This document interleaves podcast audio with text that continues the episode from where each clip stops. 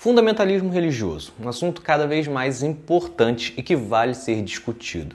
Saiba como surgiu o termo e como ele se apresenta na sociedade hoje em dia.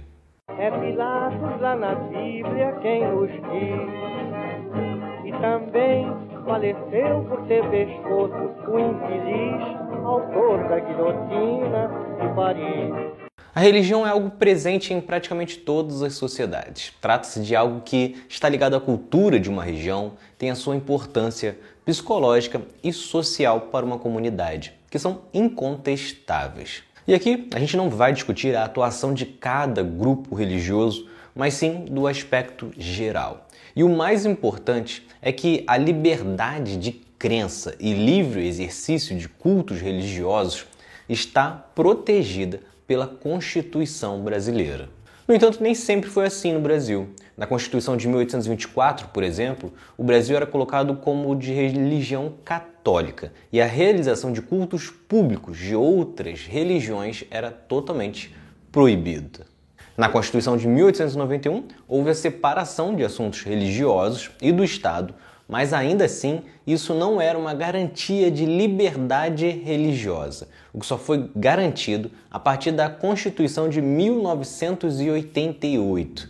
Portanto, todos no Brasil, na lei, são livres para terem a sua fé. Só que quando a religião se transforma no fundamentalismo religioso. Esse termo foi visto pela primeira vez em 1920 na ocasião, o pastor americano da Igreja Batista, Kurt Lee Laws, do movimento protestante americano, se posicionou contrário ao movimento protestante liberal e afirmou que a fé cristã exigia acreditar em tudo que estava escrito na Bíblia.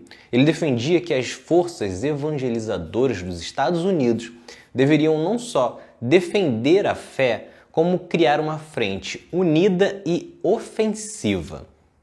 No entanto, o fundamentalismo religioso só ligaria o alerta na sociedade realmente em 1979, quando o Irã passou a ter um governo que seguia uma versão radical do islamismo e passou a exigir que mulheres usassem um véu para cobrir o rosto, proibiu que mulheres ficassem na mesma sala que homens, entre muitas outras atitudes. Isso seria seguido por outros países que também seguem esta versão do islamismo, como o Afeganistão, por exemplo, que proibiu as mulheres até de estudar. Porém, ao contrário do que pensam, o fundamentalismo religioso não se resume ao islamismo. Nos Estados Unidos, a Ku Klux Klan, que perseguia pretos, tinha uma mistura de ideologia eugenista com o protestantismo puritano. Na Irlanda do Norte, um grupo paramilitar católico misturava discursos políticos com a doutrina católica.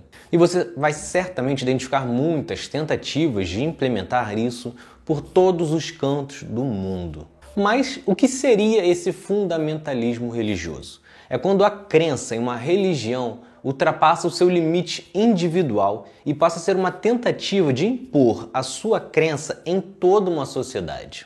O fundamentalismo, portanto, não se abre ao diálogo e milita a favor das suas crenças como uma verdade absoluta e indiscutível. Ou seja, quando uma pessoa ou um grupo quer que todas as decisões políticas e sociais, os costumes e comportamentos sejam com base única e exclusivamente ao que eles acreditam através da religião deles. Algo que fere a liberdade de uma outra pessoa viver com base em uma outra religião ou até mesmo sem religião. E embora a forma mais comum de aplicarem esse fundamentalismo seja através da violência, a intolerância religiosa também é vista na discriminação, na segregação, que podem ser vistos em atos individuais, como também através de posições políticas e criação de leis. Cenário que impede o convívio harmônico a quem pensa diferente e tira a liberdade. Portanto, é fundamental compreender e defender que a fé de cada um seja respeitada e que ninguém tente impor a sua crença a ninguém, muito menos a toda a sociedade. Então é isso. Se vocês gostaram, curtam, se inscrevam e assistam os próximos vídeos do outro lado da história. Valeu!